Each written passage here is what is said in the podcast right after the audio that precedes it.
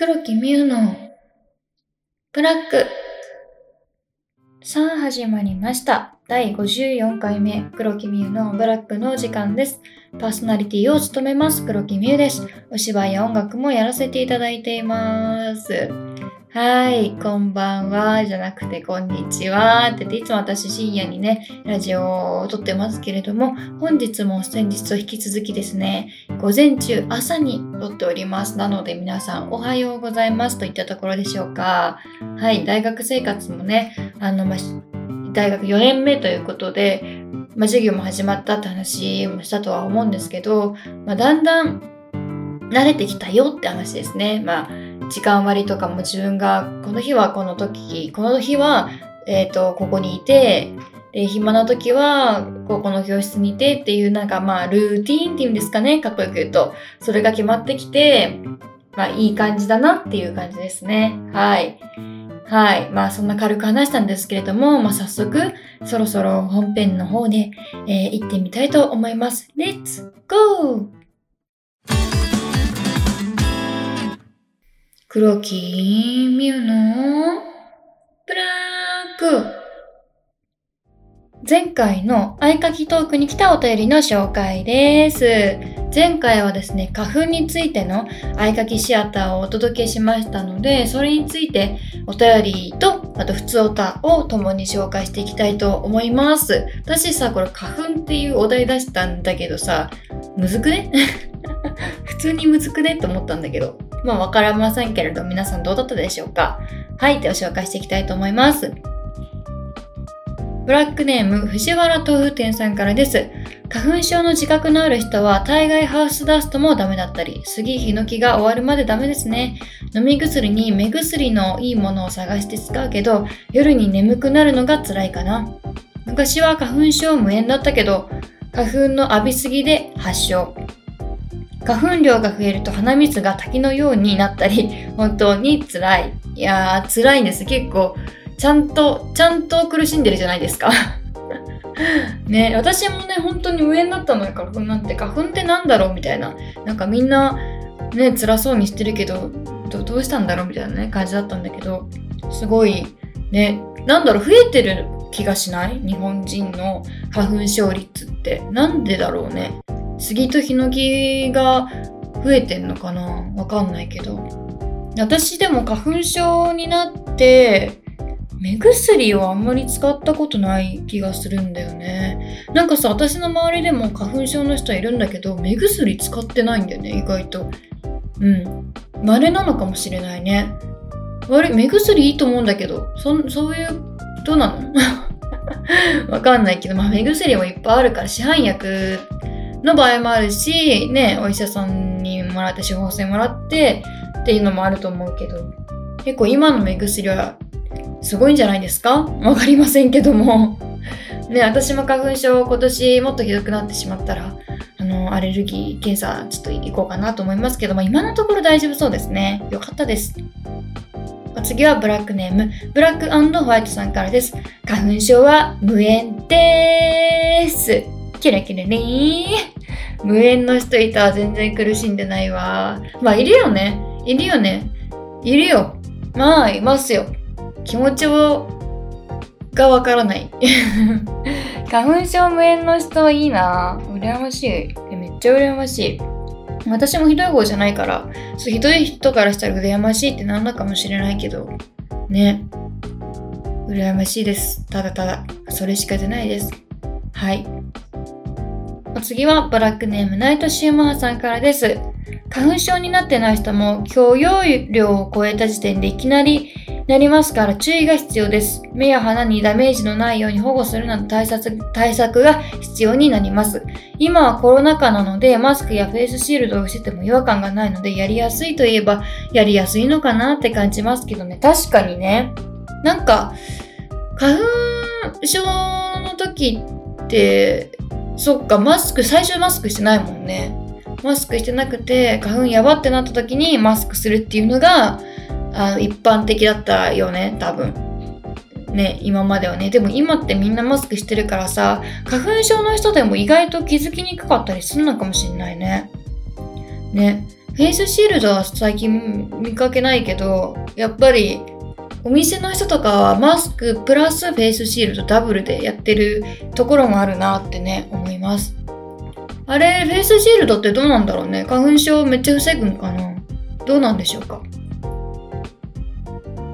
お次はブラックネームイニシャル M さんからです。花粉症ではありますが、まずはアレルギーの検査をして何に反応するのか病院で一度検査をして見てもらうと対策がしやすいかもしれませんね。そうだね。なんか、ハウスダストかもしれないしね。私は意外とですね、家がそんなにすっごいピッカピカじゃないので、あの、ハウスダストとか別にないんだけど、まあ確かに大掃除とかすると、あの、ホコリとか結構吸うから、あな鼻ムズムズしたりするんだけど、まあそのぐらいで、普段の生活ですごいなんか埃が気になるとか、そう敏感とかはないんですよ。これってさ、日本人がすごい、日本人じゃなくても世界中がさ、そのお掃除キットとか、まあわかんないけど、除菌薬とかいっぱいあるじゃないですか。あの、綺麗にしすぎてて、あの、耐性がなくなるから、あの、アレルギー、ハウスダストが出てしまうっていうのも聞いたことがあるんだよね。だから私の家は、まあ、ちょうどいいのかもしれない。うん。うん、すごい綺麗すぎないっていうところがいや、もっと綺麗になってほしいけどね、できれば。はい。お次はブラックネームダンベルさんからです。花粉？何それ？美味しいの？花粉、全国の花粉症持ちの方々を敵に回した気がする。ごめんなさい。こんなこと言ったらいつか花粉症になりそう。母親と弟が花粉症持ちなんですが、毎年大変そうです。春先になると鼻の噛みすぎで鼻がトナカイくらい真っ赤になってます。他のアレルギーとは違って防ぎようがないところが厄介ですよね。天気のいい日に辛く感じるのは本当に大変です。確かに。確かに。花粉症持ちの人ってさ、天気がいい日、やばいよね。かわいそうじゃない？だってさ、天気がいい日で気分最高みたいな感じになるはずなのに、おかげさまで、おかげさまで花粉やばすぎるみたいな。くしゃみとまんないみたいな。え、そう考えたら、なんか、え、かわいそうだ。だって雨の日はちょっと気分が憂鬱になるじゃない？で、晴れの晴れの日は、あの花粉症で憂鬱になるってもうずっと憂鬱になってんじゃん。かわいそうすぎる。かわいそうすぎるよ。ねやばい、かわいそうになってきた。ちょっともう私が花粉を止めてあげるってぐらい言いたいけど無理だわそれは。お次はブラックネームしじみちゃんをもらいたいちじみさんからです。先に一言言っておきますがしじみちゃんはあやません。はい。世間ではもうすぐゴールデンウィークですが、周りの人はもうそろそろコロナちゃんのために我慢するなんて嫌って旅行に行く人が多いです。みゆちゃんはいろいろ忙しいと思いますが、どこかお出かけの予定ありますか？ちなみに私はゴールデンウィークも半分以上休日出勤の予定ですが、最悪だね。休日出勤。って言ってね、私もね、実はですよ。私の通っている大学はですね、ゴールデンウィークなんてもんはありません。あの、学校です。ガチで。なんか、その前期の最後ぐらいにそのゴールデンウィーク休んでないから、あのー、何休み増えるって感じなんだけど、振り替え休日みたいな感じでつくって感じなんですよ。だから、そのゴールデンウィークはちゃんと授業やんのよ。どうなのそれってって私は思うんだけどね。まあ、後々気分が良くなるからいいのかもしれないけどね。そこだけ頑張って。でもちょっと世間がさ楽しんでる時に、うん、学校っていうのもちょっと悲しいですよ。はい。だからちじみさんは休日出勤で働いてると思いますが私も勉強してますということですね。悲しい。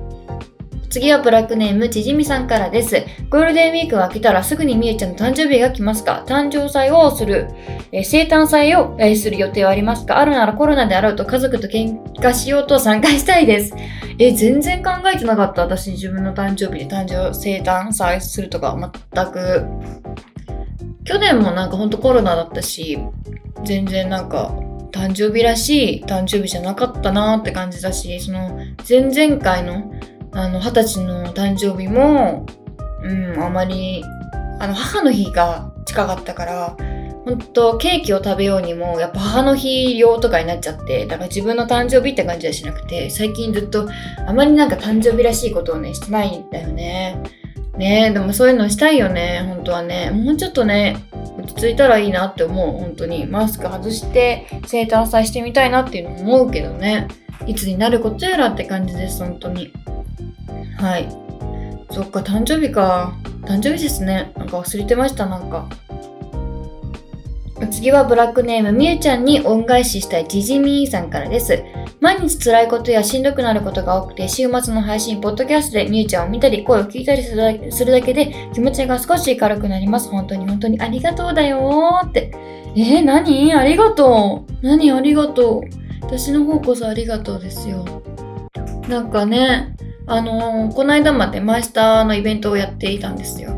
で、久しぶりのイベントで本当に何ヶ月ぶりって感じのイベントだったんですね。マイスターっていうアプリで、あのー、まあ、1、2、3位争っていて、で、ずっと3位だったんだけど、で、すごいね、1位、2位の方はもう本当にずっとマイスターやってる方で、もう歴も長いし、すごいポイント数なのよ。だから絶対に勝てないなってね、思っていたんだけど、でも本当皆さんがコツコツ貯めてくれたコインだったり、あのー、なんだろう、こまめにチャーチャーしてくれたことがすごい実って、2位になれたんだよね。本当にびっくりして、私本当に絶対なれないと思ってたからね。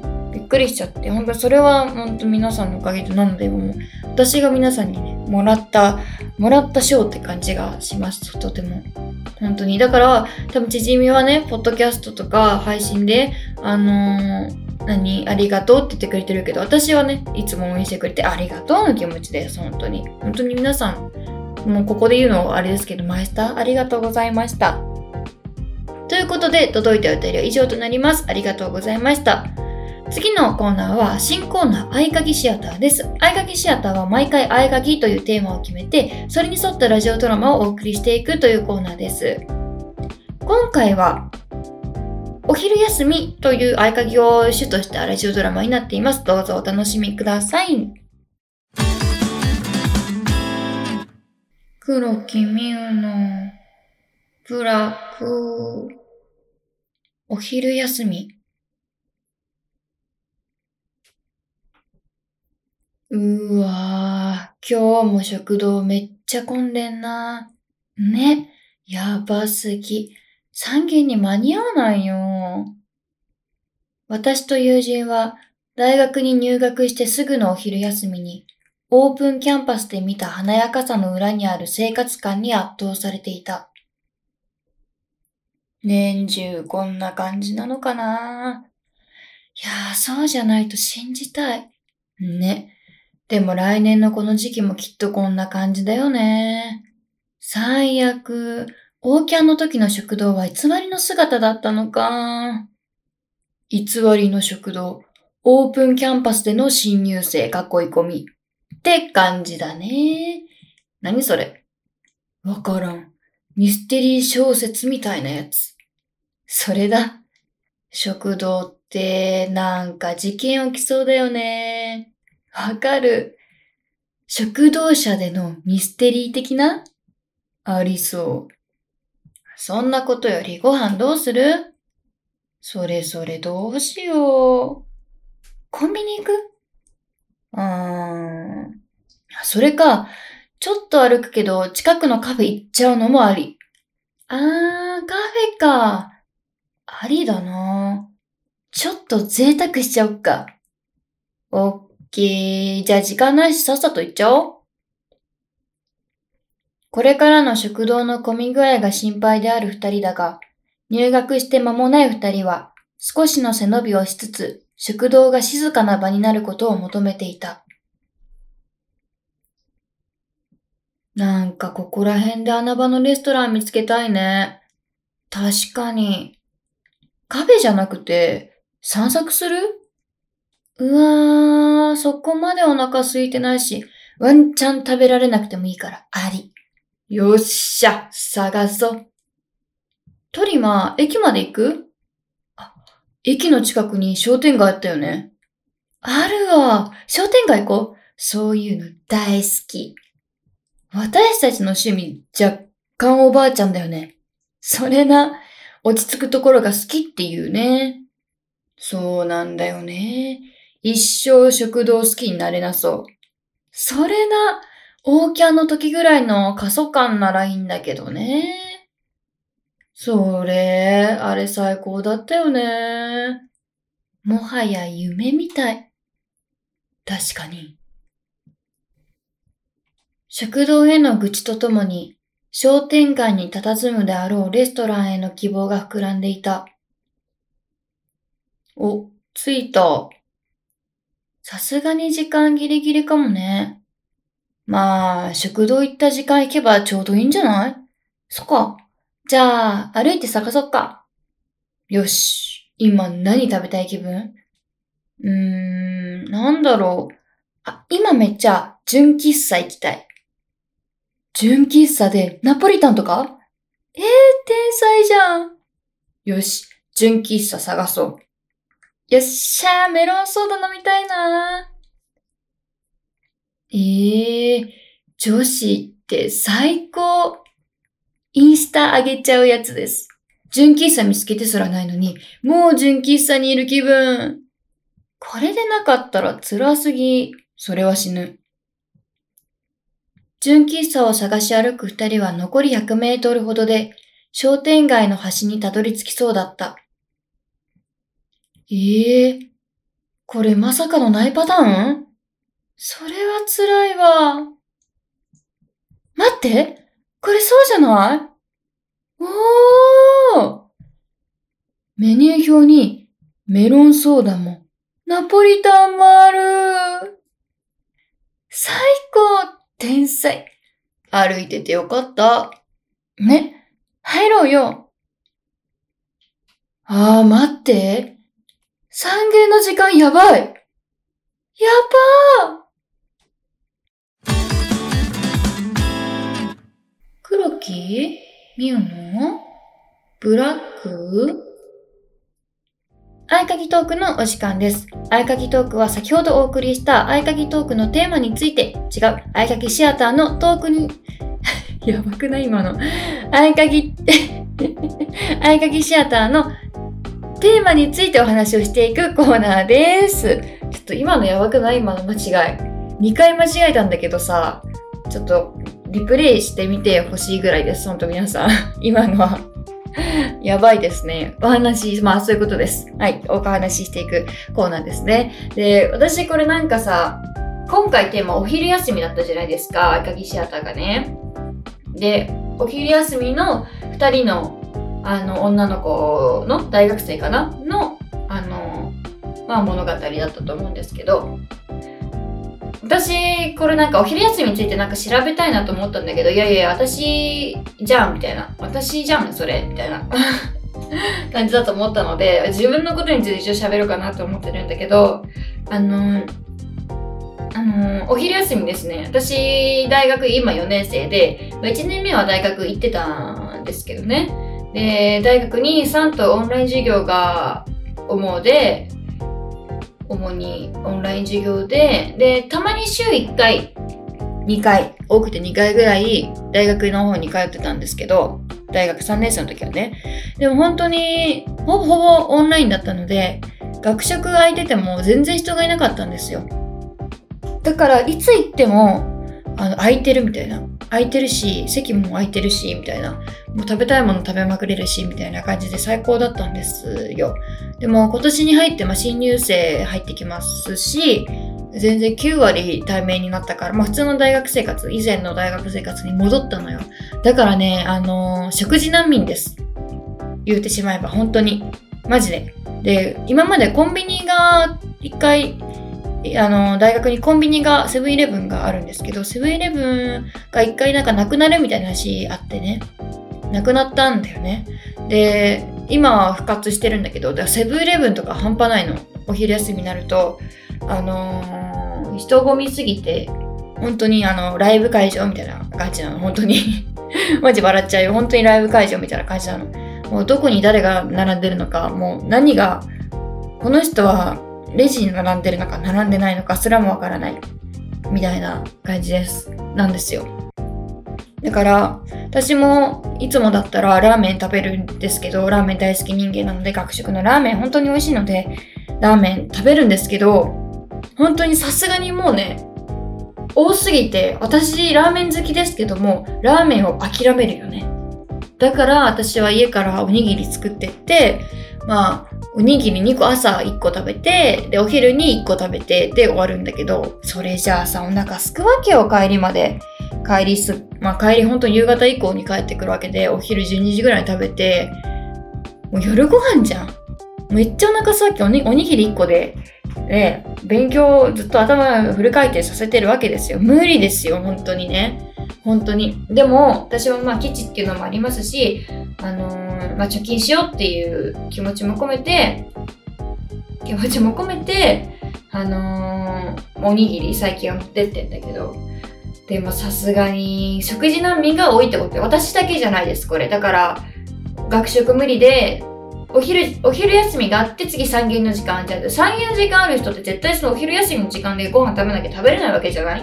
だから、みんな、お昼、何にもありつけなかった人とかは、多分何も食べてないって人も多分いると思います。これはね、どうにかしなきゃいけない問題だと思いますね、私は。うん。うん、これはもうなんか変わらない気がするから、食事難民をどう解決するかが、あの大学側の、あの、うん、うん、あの、解決すべき点だと思いますよ、これは。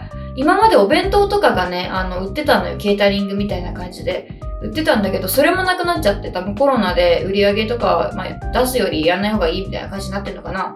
あと、学食も何箇所かあるんだけど、私がお気に入りの学食はずっとやってないのよね。だからそれでも、そこでもご飯食べれない人がいるわけじゃないですか。いつも空いてるのに。っていうことなんですよ。食事難民が本当に多いって話です。だからなんとかしてあげてください。あの、ここのポッドキャストにですね、石油王がいるならばですよ、私の大学まで来てですね、あのー、設備を整えていってもらえたら嬉しいなってね、はい、思います。本当に私もね、ラーメン食べたいから、ラーメン恵んでくださいって感じでございます。はい、皆さんはどんなお昼休みを過ごしてるんですか？なんか、意外といろん、いろいろあると思うんだよね。なのでですね、今回お昼休みについてお便りお待ちしてるんですよ。で、みんなね、どんなお昼休み過ごしてたの？とか、まあ、が、大学生活行ってたらね、大学ではどんなお昼休み過ごしてたの？とかさ、お仕事してる方はお仕事でどんなお昼休み過ごしてるの？何食べてるの？とか、お弁当だよ？とかさ、このランチ食べてるよ？とかももしあれば、あればですね、あの、これをお便りしていただけたらね、嬉しいです。ね、ほんとみんなどんなお昼休み過ごしてんの？気になるんだけど。はい、ということでお便りの締め切りは4月の26日の火曜日まででございます。ぜひ、たくさんのお便りお待ちしております。黒木みゆのブラックろそろちょうどいい時間になってきたので終わりにしていきたいと思います。このポッドキャスト、黒木ミのブラックは毎週金曜日の夜の配信です。Spotify や Apple Podcast、Google Podcast をはじめとした様々なサービスで聞けますので、黒木ミュで検索してみてください。このポッドキャストは皆さんのたくさんのお便りをお待ちしております。お便りメッセージは、このポッドキャストの説明欄、もしくは Twitter に貼ってあるお便りフォームよりお送りください。何度でもお送りいただけますので、いっぱい送ってくれると嬉しいです。お待ちしております。えー、長くなりましたが、それではまた来週お会いしましょう。バイバーイ。黒木美優のブラック